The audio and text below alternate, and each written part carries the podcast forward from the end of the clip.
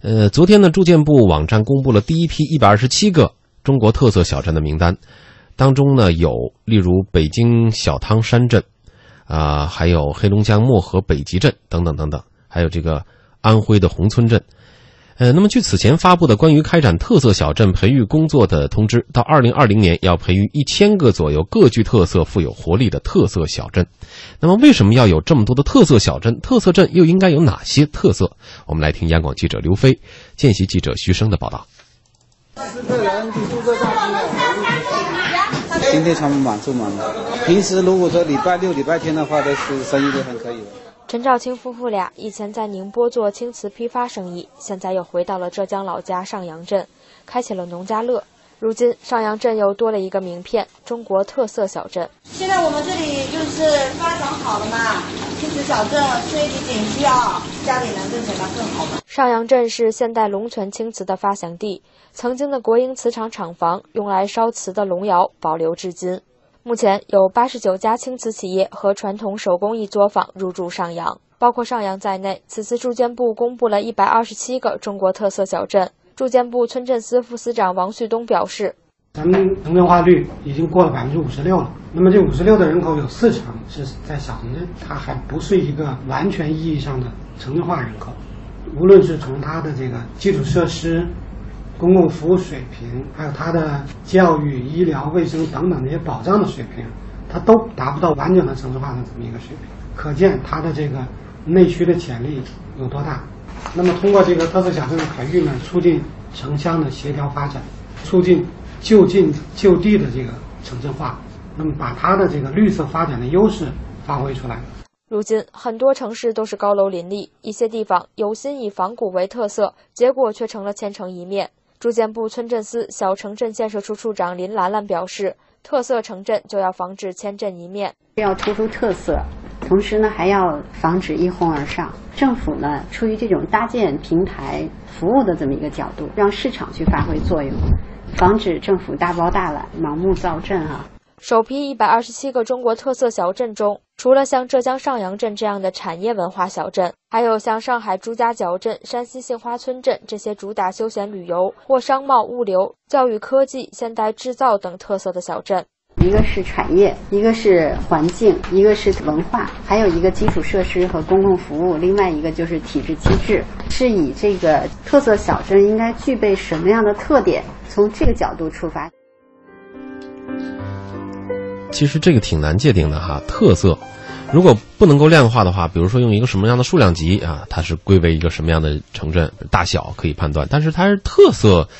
小镇的话。应该是怎么来判断它是有特色？呃，是以古为特色，还是以大，或者是以奇，还是以一个什么样的标准呢？两位观察员老师对这个事情怎么看？对于情怀的东西，你很难用一个字来那个；但是对于经济的东西很简单，嗯，就是卖了多少东西，然后这个不管它是义乌来的还是哪儿来的，然后只要是以数字能够计算的，好像。是我们以前的标准，但是真的，我们希望那些安静的乡村，那些有着历史感的东西，能够更多一点，才能够让我们找回我们情怀当中的那些美妙的东西。就好像你提到杏花村，你会想到很多的诗句；嗯，你提到某些小镇，你会想到一些特定的人、特定的事儿和特定的物品。那么，把那些特定的东西保留，其实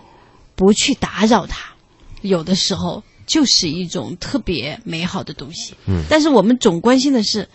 哎，这石头太旧了，重新来一批。嗯。然后呢，这个砖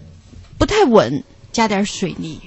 然后呢，这个房子太老了，开个天窗。嗯。然后这个水呢，就是水道太窄了，然后给它拓宽一下。然后再加个发电机啊什么的，嗯，就但凡你往上面做加法，往往就是最大的败笔。有的时候不被打扰，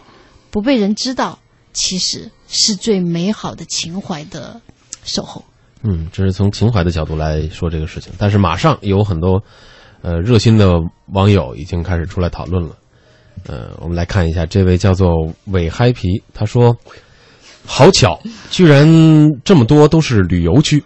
嗯嗯，孤山影视说：“哎呀，这个房价看来又得翻倍涨了，嗯卖点来了。嗯，这个叫做新指导员，他说这是要搞，呃，搞创新嘛啊，但是这个创新实践是不是得适度为止啊？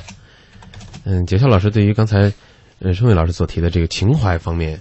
嗯、应该说也会产生一些共鸣，但是这些实际问题怎么解决？情怀，这个春伟老师的这个这个情怀啊，呃，本来是可以像那个，呃，抱这个抱抱阿迪伦一样，可以在风中飘啊。不过今天没风，都是霾，估计也没飘起来。但是我我我看了一下这个，我说点实的吧啊，这个住建部公布的这第一批的一百二十七个中国特色的小镇吧，它基本上都不用公布啊，因为它已经太有名了。比如说横店镇，横店镇的大家知道它属于它管它的那个县叫东阳，你你你听说过吗？嗯。然后管它的那个市这个市叫金华，这个大概都没有横店镇更出名，因为中国大概有起码百分之五十以上的这个古装电影，嗯，都是在那个地方拍的。横店已经很有名了，然后像小汤山，北京的小汤山啊，这个就它那里边原来有那么多的温泉度假村，都不用再说了，嗯，更别说那里边还有很著名的一个监狱啊，像这个黑龙江的漠河，还有安徽的黄山脚下那个西递宏村啊，这都是已经声名在外的。如果真的是像要创建一千个特色小镇的话，还真得起码得够上那个春伟刚才说那个标准。我们希望把这个标准，把这些小镇的称号啊，送给那些现在还默默无闻的、别被轻易打扰的那些小镇。嗯，比如说这个西递宏村吧，每次我去黄山，我一定会绕着西递宏村走啊，因为风景是很好。三十年前，当那个一堆安徽美院的学生走到那个宏村的那个池塘边，画了那幅画以后，让人认识到它的旅游文化价值，它的那个啊皖南古村落的价值以后，他立刻飞升海外，然后给自己其实也背上了沉重的负担。我相信生活在那个西递宏村的原住民，虽然钱包鼓了，但是生活呢绝对不是惬意的。某种程度上，既然咱们的住建部啊要倡导这个一千个特色小镇呢都有自己的特色，呃，可真别像网友说的啊，只是为了旅游区，只是为了什么卖点，只是为了多赚钱，甚至只是为了乡村乡村城镇的一个大跃进啊，这些都不是大家看到的一个方向。但是有一点啊，就是很多时候政府对于一个活动的支持啊，或者叫倡导呢，我觉得它最多只是一个平台的搭建，它可以是一个方向，但是真的让这个镇最后发展起来的，或者变化成什么样的呢？肯定还是市场。这个市场化让西递宏村从一个默默无闻的黄山脚下的一个小村子，已经变成了这个市五 A 级的这个旅游景区了，就快了吧？我还真没仔细查过是不是五 A，但是至少它的那个名号大家都知道啊。嗯。但是，你真的就像我说的，它真的能给这个这个当地的原住民带来多少的好处呢？反而是我去过宏村旁边的一些小镇啊，我记得就在。呃，旁边叫离得很近的一个县叫一县啊，左边是黑，右边是多那个一县。嗯，这个一县，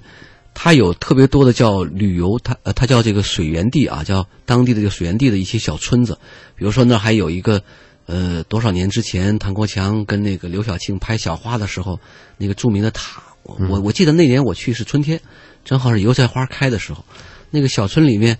有一个很著名的这个酒吧叫朱兰酒吧啊，是合肥的一个诗人和一个画家隐居在这个小山村里面的时候办的一个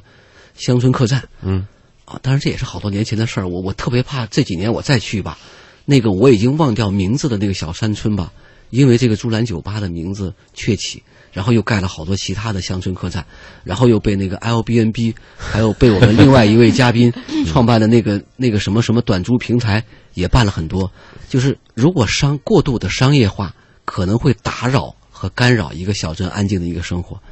呃，我觉得政府吧干的事儿其实特别简单，就是把该修的路修好，把该架的水这个架好，然后让这个把公共厕所把公共厕所弄好，哎卫生弄对好，剩下的一个小镇的未来应该掌握在小镇的原住民里面去，而不是给他一定要贴上一个标签儿是旅游名镇，还是什么文化名城。还是什么什么什么什么影视基地，嗯，就是那牌子不能挂在门上，对，得挂在大家的口碑里。嗯，也就是说，一个小镇的发展，当你的所有的配套设施都已经齐备的时候，接下来所努力的就应该是在这个镇子里面住的原住民，他们才能够搞清楚什么叫做属于他们自己的特色，而形成这种特色之后，以后的生活是会变得更加美好，还是说会变得更加的嘈杂？呃，总之呢，这个是把握在自己手中的，而不是仅仅提出即可实现的。